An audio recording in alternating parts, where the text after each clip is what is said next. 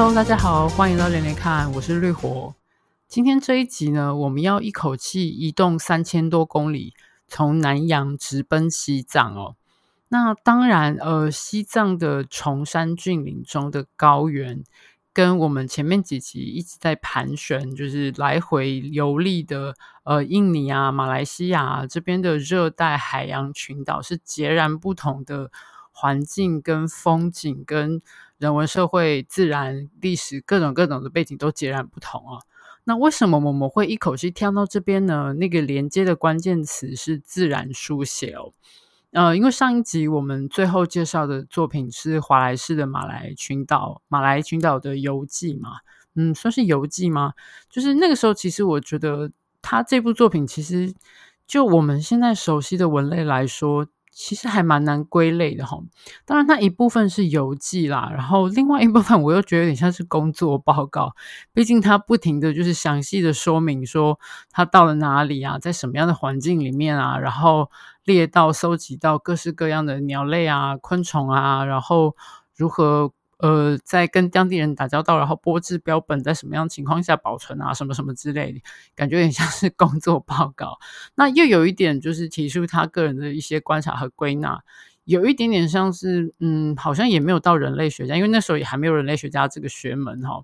就是就是观察当地的一些人文的，呃，他所观察到一些习俗。那当然还有他对，就是他观察到的自然现象。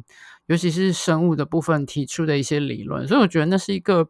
还蛮难以一一言以蔽之的文类。其实就像他身为就是博物学家，这个在十八十九世纪来说，算是很应该算是有点专属于那个时代的一个。嗯，职业吗？学门吗？好，就是因为毕竟，就像上次我们提过，到后来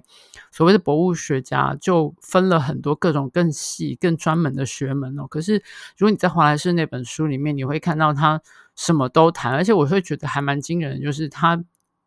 其实他真的什么都都有一些相当的知识。当然，比如说他要收集呃，就是鸟类啊，或者是其他的哺乳动物啊，或者是昆虫，他毕竟要必然要对这些东西有非常。嗯，相当深入的了解哦。可是你看他对植物的观察，甚至是对呃一些地质的特征，他的就是他他都是有一些相当有概念的，所以我觉得还蛮厉害的哈。就这个角度来说，还蛮厉害。好，这有点扯远。就我要提的是，就是。这是自然书写，是我们从上一集连到这一集跳跳过来跳书的关键词哦。那还有一个有点相通的点，其实是我觉得今天要介绍的作品跟华莱士的作品都有有一点相似的是，就是他们都很难在现行我们习惯的文类分类法里面来被分类哦。那今天我们要介绍究竟是什么书呢？嗯，是台湾一位年轻作者徐政甫的《巡洋记》。我觉得有点妙的是，就是我上一集才刚提过，说我这几年比较少读，就是年轻作家的小说哦。结果感觉好像连着两集就自己打自己的脸，因为上一集我们才谈了那个呃邓关杰的废墟的故事，然后今天又讲《巡洋记》哦，这这这已经是连续两本就是年轻的作家的小说。然后一个比一个年轻哦，上上一集的那个邓冠杰是一九九三年出生，然后今天要介绍《巡洋记》的徐政甫是一九九四年啊，我的天呐，才二十二十七岁哦，这年轻到我现在就觉得嗯，听着都会流汗的那种年轻的地步哦，觉得嗯好，这些年轻人果然是真的都很厉害。那刚刚为什么会提到说就是呃就是难以分类这件事哦？因为我觉得这本《巡洋记》很奇妙的是它。嗯，你如果乍看他的，比如说你在他的网络上面的介绍啊，你会看到就是说，呃，徐政甫这个作者他自己是呃以前是念昆虫的，然后后来他呃跑去西藏，然后去呃去研究雪豹啊什么的，然后你会如果你这样看的话，你可能会大致会以为说《巡洋记》是一本比较传统意义上的。呃，自然书写就是一个，嗯，比如说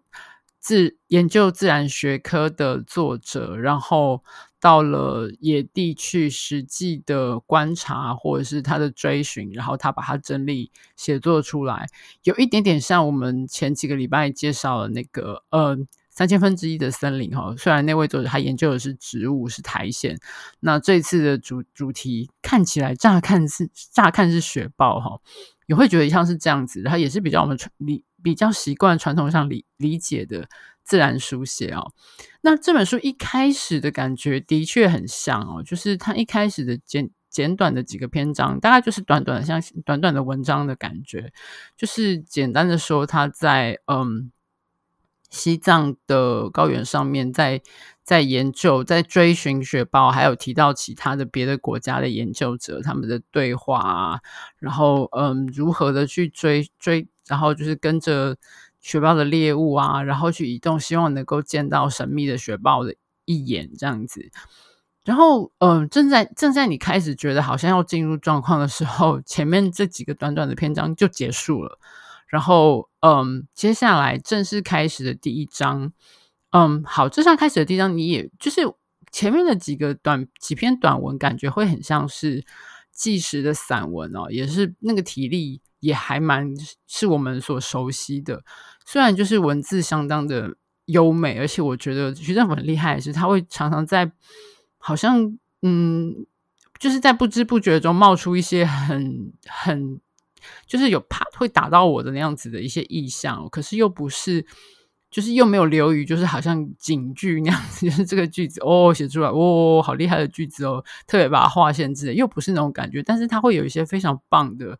譬喻跟意象哦，就是对我来说是很能够，就是它从文字里面突然跳出来，它会紧紧的抓住我的眼睛，然后会有点惊艳的感觉，但是又不会太刻意。好，总而言之就是。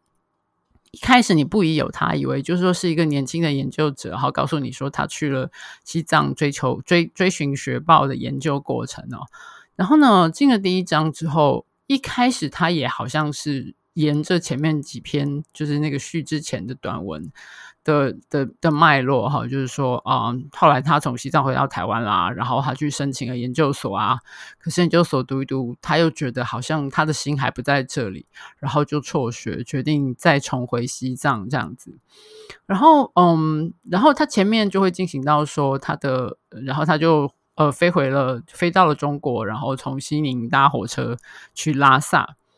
然后开始有趣的转折发生在他去拉萨的火车上，因为他说他在火车上就是遇到那个当地的就是算是武警嘛，就是总而言之就是要来查，就是查的他的包裹啊、呃行李啊这些东西，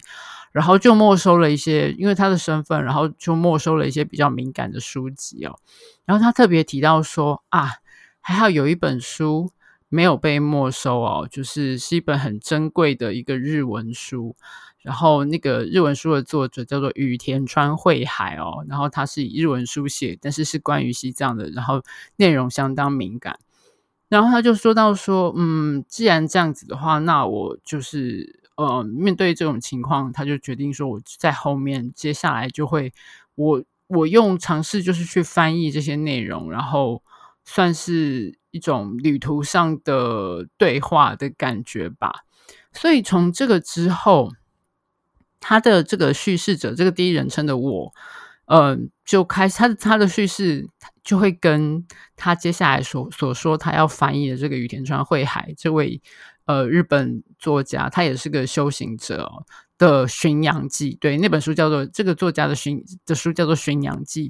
然后跟他所谓跟这个叙事者所谓的译文，就会每一章交错，就是一章是他现在在进行，然后他去了拉萨，找到他之前认识的朋友，然后在拉萨的呃大街小巷啊，或者去大昭寺啊什么什么，然后就是跟他的现在正在进行的旅程，好，他在进行这些章，可是他每一每一个。接下来还一张他会交错的，就是把《巡洋记》的内容，照他说是翻译出来哦。那说到这个这个书里面的这个《巡洋记》哈，这个宇田川惠海是当然，他是一个，我想如果你是一个还算老练的小说读者，你读到这边你会开始怀疑，就是这个人跟这本书是不是存在啊？然后你去稍微查一下，你会发现他果然是虚构的。就是是呃，徐政府在这个小说的范围之内虚构出来的一个作品跟一个作者。那我有查到，事实上的确有一个好像算是就是记根据记录是第一个入藏的日本人，他叫河口惠海，后面两个字是一样的名字，但是前面的姓不一样。他这书里面叫羽田，姓羽田川，他这边叫河口。更重要的是年代不同啊，因为河口惠海是一八六六年出生，然后一九四五年过世，最后是死在日本。那呃，可是这本呃书里面这本《巡洋记》里边的那个巡洋记哦，那个羽田川惠海，他的他出现在西藏是已经是二十世纪中旬之后的事情，等于就是事实上现实生活中这个河口惠海过世以后了。那因为有很明确的历史事件，待会我们会谈到哈，所以嗯，所以名字有可能是从实际上这个人来的，但是这个人这个书里面这羽田川惠海他是。虚拟的这样，然后嗯，我们就会看到他的，他就是他会，因为这个叙事者就说是摘摘录嘛，哈，就会录制什么这本书里面的哪个段落啊，怎么样？然后我们就看到这个羽田川惠海，他自己也是一个修修习佛学的人哈，然后他就去了西藏，后来被安排跟一位就是很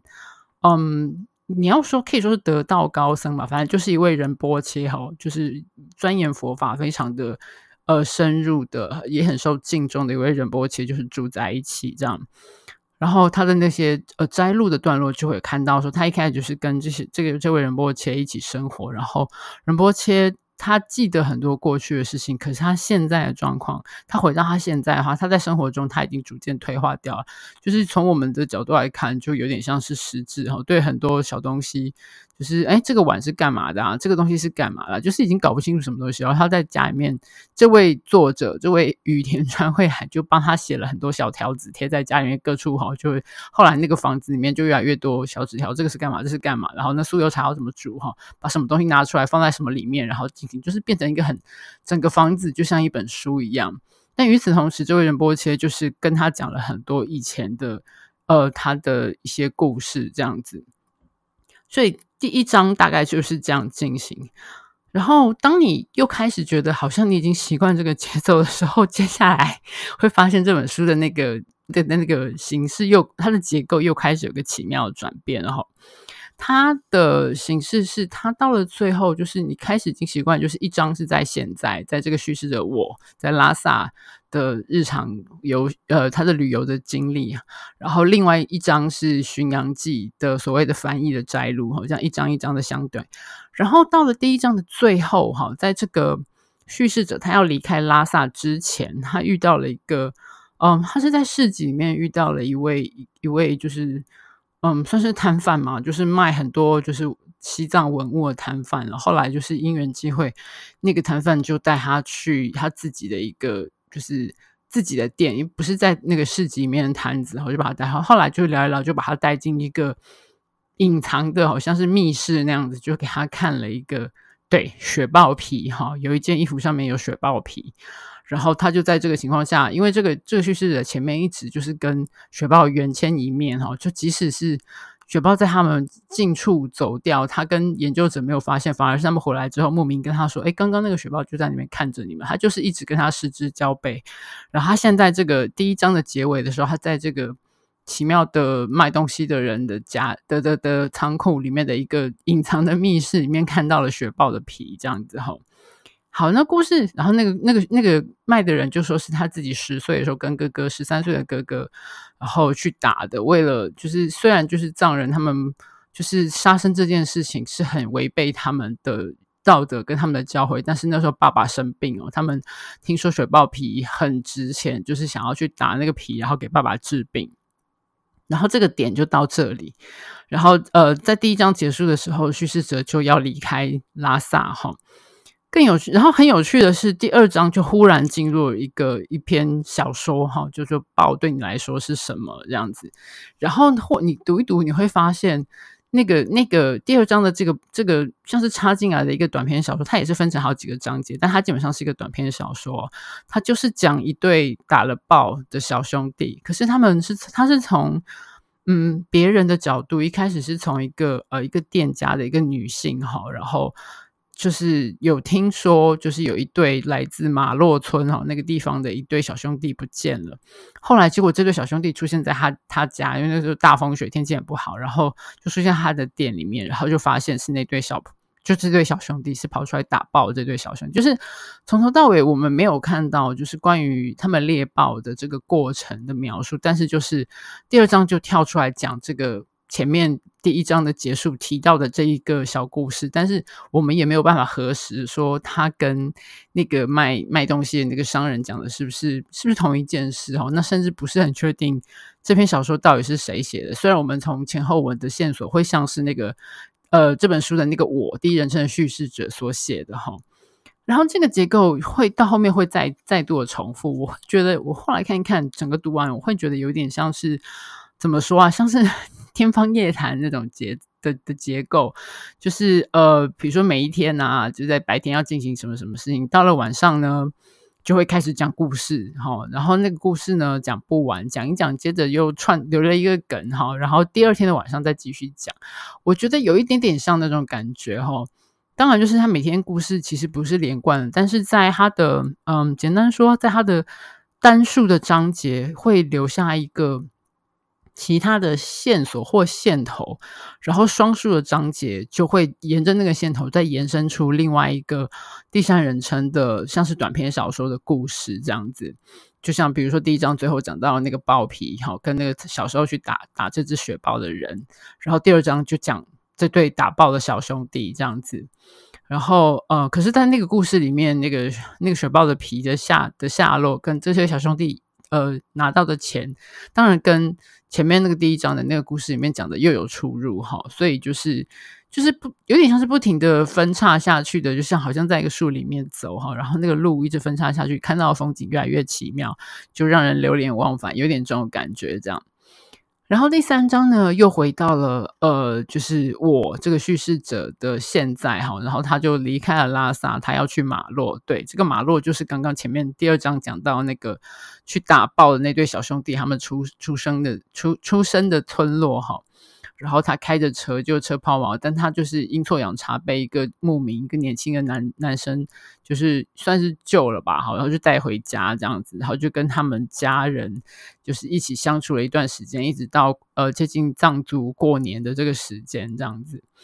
然后呃，这个在这个地方，在这一章里面又回到了就是他自己现在的故事跟《巡洋记》这个号称是翻译的段落交错哈，然后。到了这一章的《巡洋记》的的的剧情就已经开始推进到，嗯，就是呃，进入了接近文革，在文革之前的土改，然后有出现，呃，藏族跟那个时候的呃所所谓的中央政府嘛，就是派到当地的，就是开始出现了反抗跟跟。算是战斗嘛，就是开始有死伤了哈，然后战乱就开始逐渐的从，呃，从那个安多，就是那边比较民民民生，就是民心民风比较剽悍的地方，开始一路的蔓延到，然后就开始那边的的两方的冲突，有人死伤，然后有些人开始往拉萨逃，因为这个呃巡洋记这个。这个与与田川惠海，他他是他是在拉萨的，所以他的角度就是说，我们在拉萨开始看到有很多像难民一样跑过来了哈。然后这边的叙事很有趣，除了就是他看到的东西反映了那时候，然后后来接下来后面就开始逐渐进入文革了的，他看到的的事情逐渐反映这个时代背景之外，很有趣的是，在第一章里面。我们看到那个跟他，呃，就是一起生活，然后逐渐老去的那位仁波切，他的几乎就消失了。就是说，他有讲到说，就是仁波切他的故事讲到跟他自己，就是跟这个羽田川会会认识之后，他就他就开始沉默了，他就不再多说，然后就开始整个人就逐渐的萎缩，也不太吃东西哈。就然后他有最后他就有提到说。因为呃，这个于田川看起来是他没有多说，但他就说他可以感觉可以看得出来，就是他感觉到就是那个整个这个时势正在转变哈，所以后来他他就把那位那个仁波切的那个僧袍哈给给拿掉，然后帮他缝了一套军便服，然后因为他已经很瘦小了，所以那个那个像是一个小孩子穿的这样子，穿在他身上还是很松垮，然后在他的胸前还放了毛雨露这样，然后嗯，因为怕就是怕他。遭到不测，所以白天就把它就说把它 藏起来，用布包起来藏在橱柜里面，只有晚上才把它抱出来透气。这样子，就是这个人波切在这一章已经逐渐消失，然后这个这个巡洋记的这个叙事者就他就开始用他的角度去看到这个动乱，然后他也就就是为了免免欲避免惹祸上身，他就开始烧经书啊，然后破坏。会破坏佛像啊，然后把一些可以送去熔的金属法器都送去啊，之类之类的，就是从这个角度可以看到这些事后。然后，嗯，在这一章，我觉得最有趣的一个细节是到了最后，就是我们就是在这个巡洋记的故事哈，这里面我们到很后面。就是他发现，就是讲到说，哦，他自己也开始，就是他忘记事情越来越多了，然后他也开，他也不太在吃什么东西了，所以他就开始想说，是不是要把家里的一些干粮啊什么，就是送去给别人，以免就是浪费掉。然后他就忽然从豆子还是什么的里面的堆里面挖出了一个布包的佛像，然后那个佛像呢，他说他已经完全忘记这个佛像的存在，然后这个佛像穿着军便服，胸前还放着毛雨露。然后我看到这个地方的时候，我瞬间有一种，因为前面还算是一个蛮写实的语调，那我看到这边的时候，我瞬间就愣住了，说：“哎，这不就是那个仁波切吗？他前面讲到这个吗？”然后。然后这个时候，这叙事者才说，就是这个巡洋路的巡巡洋记的叙事叙事者才说，他赶快就忽然想起，他就是之前藏在什么墙板里面的日记啊，翻出来看，才忽然想起那位仁波切，曾经他们两个，他就是他说我怎么连我的挚友都忘记哈，然后然后他就说把那个仁波切抱出来，但是他那时候已经是说把那个佛像抱出来哈，然后放在那边，就说啊，如果你现在回到大昭寺的话，你也不认识那里，就是我觉得超级这个这个转折，不知道为什么很打。到我就是那个逐渐缩小，然后逐渐从人或者是一个生物体，慢慢转变成另外一个存在。那位仁波切到了这一章，经过一些奇妙的，就是因为毕竟他是所谓的摘录跟翻译哈，跳过了一些之后，这边好像理所当然的变成了一尊佛像哈。就是我觉得这个点不知道为什么，就是有有很有打到我这样子，这是非常奇妙的一个点。然后呢，在这一章照例哈，又有一个新的线头，就是呃，在那个现在进行的这个故事里面，这个第一人称的叙事者他就嗯，随着他的那个东道主他们去看了藏戏哈，然后有就是西藏那边的传统传统戏戏剧表表演形式，然后没听说就是有一箱就是传统的戏服，是一位很很年纪很大的一位藏戏师送到庙里面来供养的哈。然后就是接到这个线头，就是他们他就就就循线去拜访了这位年纪很大的藏戏师，然后呃藏戏师家里面养着一只笼子里面养着一只雪雀哈，然后还有跟他聊说他看藏戏什么的，然后他说他看了一出，我觉得简单说就是改良版的藏戏吧，就就是文成公主哈，就是当年那个 和所谓的和番的传说这样子哈，嗯。这个就变成下一个段落的下一章的一个线头，因为第四章叫做雪雀，就讲的是呃这个年老的藏戏师他的故事这样子。然后嗯，虽然我觉得这一章的最后的结尾有一点点，因为我们当我们看到那个藏戏师，嗯，他已经进入了就是他包包括他跟他孙子的相处，或者是就是有汉族的。嗯，算是官方的人士来拍影片哈，要拍他们现在的这些少数民族的生活和国家如何照顾他们之类。你看到他们在拍影片的时候，你大概知道最后他要看到影片的时候，大概会发生些什么事情。因为我觉得这个地方稍微这个这个情节的安排稍微有一点点可预料哈。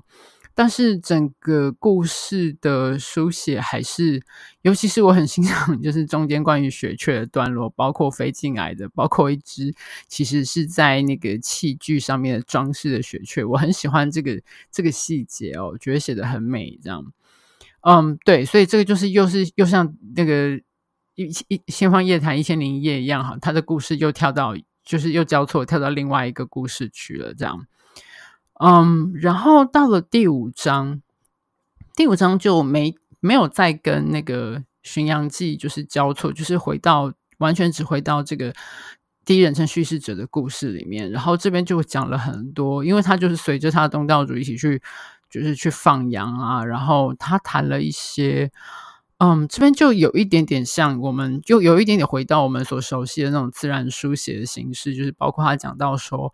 呃，放牧跟跟地景，跟这个草地的地景，跟后来这个新的国家政策，到底是何者？嗯，就是对这个人的活，简单说就是人的活动对地景、对生态的破坏或是改变，到底是何者为因，何者为果？那还有举包括鼠兔这种小小的动物，长得有点像。啮齿类，可是事实上还是算是兔子类的那个动物跟草地的关系哦。那它是一个所谓的 keystone species 哈，它是一个关键的物种。那它的生存和它的消灭是如何跟人类的活动，不管是传统的放牧活动或者是现代活动有关系？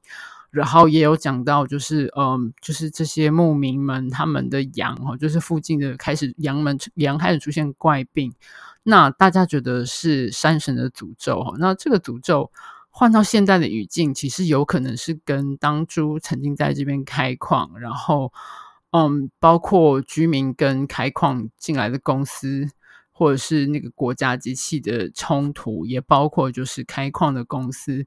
嗯，在那个开垦自然的时候，就是。没有进行好水土保持或者是生态保育，有可能造成的后遗症哈。他这边，但他这边只是稍微的暗示，因为当我们的这个主教他就是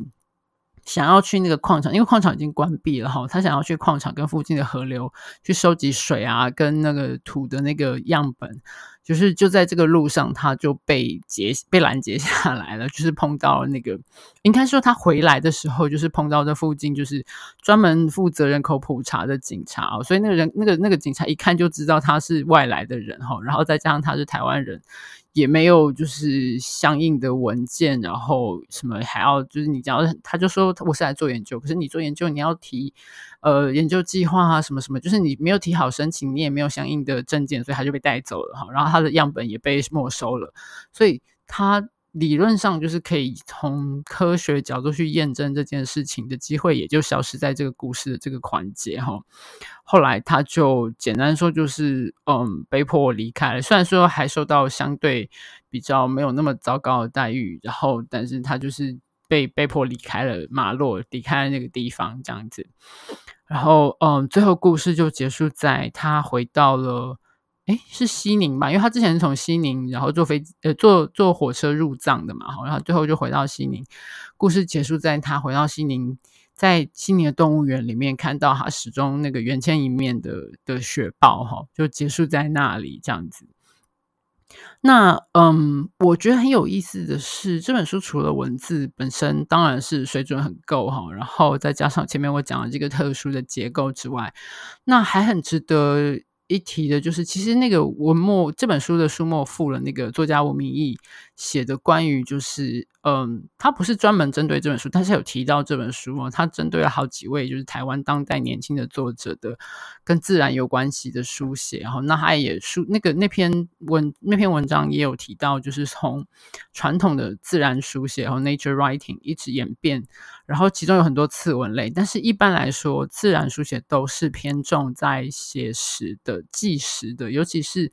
你要符合就是。我们读者看你的东西，哈，你的真实性跟你的对这件事、对这个议题的了解，你传达的讯息是否为真实和准确，是这个文类很重要的一个评判标准，哈。但是发展到后来，就是现在开始有出现，就是 nature-oriented literature，就是自然导向的文学。那这个自然导向就是跟自然有关系，但它不只是呃事实的传达，或者是这个叙事者、这个写作者个人。呃的观察跟个人的情绪的叙述，也可能包括了虚构的成分，比如说是诗啊，或者是小说啊。那《巡洋记》就像是落在这样子的一个一个范畴里哈。那呃，我觉得很有趣的是，呃，为什么徐政府要采取这个形式来书写？我觉得我在网上查了一下。嗯，因为他还算是一个蛮被瞩目的年轻作家哈，有一些他的关于他的访谈。那我看到新火水有一篇访谈，我觉得还蛮有意思的，就是说，我觉得他他虽然那篇文章没有直接问到说自然导向的写作，但是我看到一段话，我觉得蛮有趣的哈，就是说他他本来是在念呃大学是念昆虫嘛哈，念昆虫系的，后来他说是帮他念他去转去念地理所，然后这个这个这个访问就写说他转去念地理所是因为他认为在人文地理学的领域能够学到新观点，使其得以在写作的主题里去碰触大家正热烈讨论的，亦或这个时代积极追问的问题。这些同时必须牵涉到很多的知识体系，重点就是下一句哈，我觉得需要将社会文化与自然环境的互动发展更大的脉络。那这句话，我觉得其实就映照到他这本书的写作和我所理解他写作的嗯方向，或者是说出发点哈，就是。嗯，当然，就是好的自然写作还是好看的。像我们我之前介绍的，或者说我们看到很多关于比如说动物啊、植物啊的这些有专精的学者作家，他们所写出呃有科学性也有文学性的作品，这样子的传统的自然书写还是好看的哦。但是我在这样子的访谈或者是在这本书里面，我看到就是他的雷就是。就是它已经不止，就是你不能光从比如说传统的，比较传统的，就是从自然保育的思潮开始之后，就是人跟自然站在对立的两边，然后如何去保育自然这件事。可是就是现在已经变成有一点，这个界限并没办法变得这么清楚，而且人已经基本上人类活动已经无以挽。无法无法挽回，或者是不可逆转，也不能说不可逆转，但是就是已经极大的改变了自然环境的的，就是呃，你必须要谈自然环境或者是自然保育的话，必须要把所有所有的事情都放在一起谈。就像这句话，他刚我我念到这句，将社会文化与自然环境的互动放在更大的脉络，也像这本书里面讲到的很多，包括呃藏人文化的。呃，藏人传统的文化或者是政治的变迁，包括他有提到，就是达赖喇嘛，呃，当初在跟就是中国中共政府的这交涉哈，跟一度差点有可能，就是他本来是要去受邀要去看，要到中共那边去，呃，诶，是看表演还是开会什么的，然后藏民就因为怕达赖喇嘛出事，就围住了他的那他的居所，然后后来。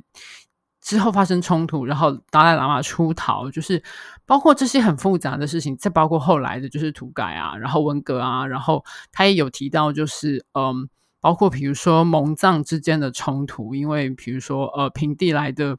解放军不能适应高原气候，所以他们就招募了 蒙古蒙古呃蒙族的士兵哈，然后以嗯不要说洗脑吧，真的就是以就是。告诉他们，就是比如说达赖喇嘛是怎样的叛乱哈，他们是当年的以前的西藏贵族是如何压迫，就是平民百呃农民百姓什么什么的哈，然后让他们就觉得嗯动手去杀这些叛徒是很合逻辑的事情，就是他也有稍微处理到就是蒙藏的冲突这一部分，就是我觉得他其实这句话大概就已经可以说明这本书的写作的角度吧，或者是我至少是我读到的是这个样子哈。那我觉得，在这个脉络或是这个这个前提之下，这本书的写作是一个很有很有一定程度的成功，也是一个很有意思的开始。就是我相信他接下来还会继续朝这个方向去写哈，因为我觉得这就像我说，我觉得这是一个开始哈。那嗯，因为这个作者实在很年轻，对于这么年轻的作者，也当然只能说充满了期待哈。那嗯，他的不知道他接下来会不会继续写关于藏地的东西，因为他除了他好像很多之前的写作计划跟藏地有关系，但是他其实最早的研究好像也有在婆罗洲。诶，对，这又连回了我们之前 前面几集讲的哈，就是马来亚或者是马来群岛那一边。那嗯，对，就是我觉得这是一个很值得一读的一个算是新的文体嘛，哈。虽然我前面就好像已经被已经把它剧透差不多了哈，但是嗯，我觉得是有意思的。就是如果你对这样子的新的文类、新的尝试有兴趣的话，我觉得还蛮值得一读，然后也还蛮值得怎么说继续观察跟期待的。然后嗯，最后我要说的是，我觉得它的书名。因为 书名叫《巡洋记》哈，然后书里面又有一个书中书，你虚拟的东西也叫《巡洋记》，这瞬间让我有点想到卡尔维诺那个“如果在冬夜一个旅人”哦，就是对，那个因为因为如果在东野一个理论也是那本书里面书中书的一其中一本的书名哈。对，但是这也造成了就是在讲 podcast 的一种混乱，有点 混乱的方法，混乱的状态，就是希望至少大家有有有听懂我讲的东西这样子，然后也觉得也如果觉得有点有趣的话，也许可以去找来看哈。那就是这本书。那最后的最后要跟大家报告的是，呃，跳书大挑战今天会是最后一集。虽然听起来好像有一点点突然，但其实在我开始的时候，嗯，我大概的打算就是以一个月为期哦，嗯，比如说像那个网络上面之前那种什么 quarantine 什么什么 challenge，大概都是一个月或 thirty days 之类的哈，就是三十天。我觉得，而且刚好我们的那个开始的第一集是六月一号哈，今天七月一号。做结束，我觉得是一个还不错的一个一个整数嘛，一个整数的周期哦。那嗯，当然，这个跳出大挑战最早是因为就是因为进入三级，然后我开始有时间在家里面工作，稍微多一点时间可以做呃 podcast。那虽然现在三级还没结束，嗯，我们也希望事情能够赶快告一段落。但是嗯，怎么说啊？我们就是。嗯，套一句那个明智的孩子里面的话，就是我们要抱最好的希望，做最坏的打算了。就希望大家都能够好好的保重自己。那好啦，就是总而言之，就是嗯，这段期间这一个月以来哈，很高兴、很开心，大家可以陪我一起做这个挑战。然后这一个月，嗯，集数来说录了十，包括今天这一集录了十一集哦，好像已经比之前正常情况下。一年的集数还要多，虽然就是虽然连连看理论上是每个月更新哦，但大家知道我之前就是有时候会有一些其他外务什么的，有时候不是每个月都更新哦，所以一个一年了不起大概十集吧，哈，就是所以这是一个月就录了十一集，我觉得嗯，那个那个生产产量有暴增哈，然后嗯也不枉就是那个挑战的，就是挑战。做这个挑战好像感觉是有意义的哈，就是我至少觉得还蛮有趣的。那也希望大家会觉得有趣这样。那简单的做一下，或像说回顾或者说报告嘛哈。嗯，比方说我觉得比较有趣可以一提的是，是前前阵子有嗯。说自己说粉丝好像很奇怪，就是有听众跟我联络，就是说他在北视图的好像是线上预约的系统吧，哈，就说看到那个我们呃第十二集介绍那个三千分之一的森林那一本书哈，有四十个人在预约。可能是预约排队吧，因为我没有用过那系统，不是很确定。但是总而言之，他那时候就说：“哈，我就不相信有这么多人对苔藓感兴趣。”哈，我觉得搞不好就是你的节目的隐藏粉丝。那时候我就觉得，我听了就觉得这个这个消息很妙。我觉得也不能说不相信那个苔藓有这么多粉丝啊，这样子感觉好像很对人家很失礼。但是就是这个这位朋友一口一口咬定，就是说是因为听了我的我的 podcast，然后觉得这本书有趣，跑去预约。这个这个。这个线索，这个或者这个报，这个回报有点好笑，这样子哈。如果真的是，比如说，假设 你听到这边，然后你真的是因为听了我介绍那本书，你跑去预约北视图，或者是好了，不，就算不是去预约北视图好了。如果你是因为听到那一集，然后觉得那本书好像听起来有趣，你跑去找，或者是你想要去买来看的话，嗯，希望你告诉我哈。我觉得这个就是有一点，至少有让他这个没有呃没有 来由的。武断的猜测，好像有一点点让我知道，就好像说不定是真的有有有这么一回事这样子。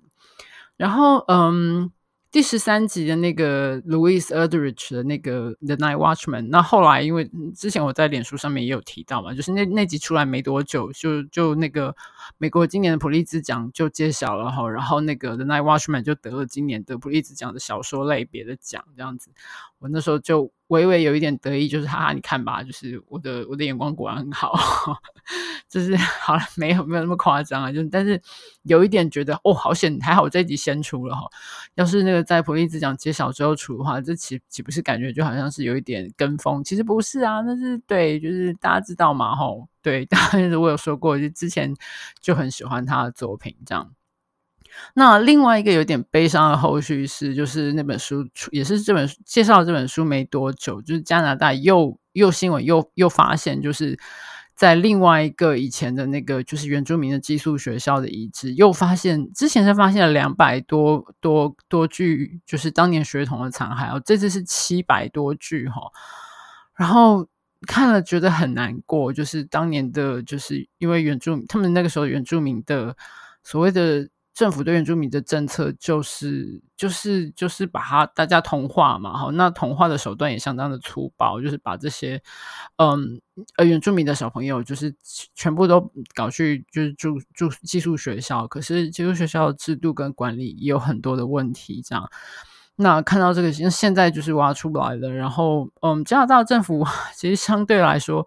还算有在相对啦，哈，相对来说还算有在，就是面对这个过去的事实。然后我觉得前两年他们那个呃总理那个 trudeau 豆，还有就是对政府的当年政策做一些做道歉或什么之类。可是当然觉得还是不够，这事情是还是要继续挖掘下去的。那我看到这个这次这个新闻，这个又发现了七百多具遗骸这件事情，我瞬间就想到的《Night Watchman》里面。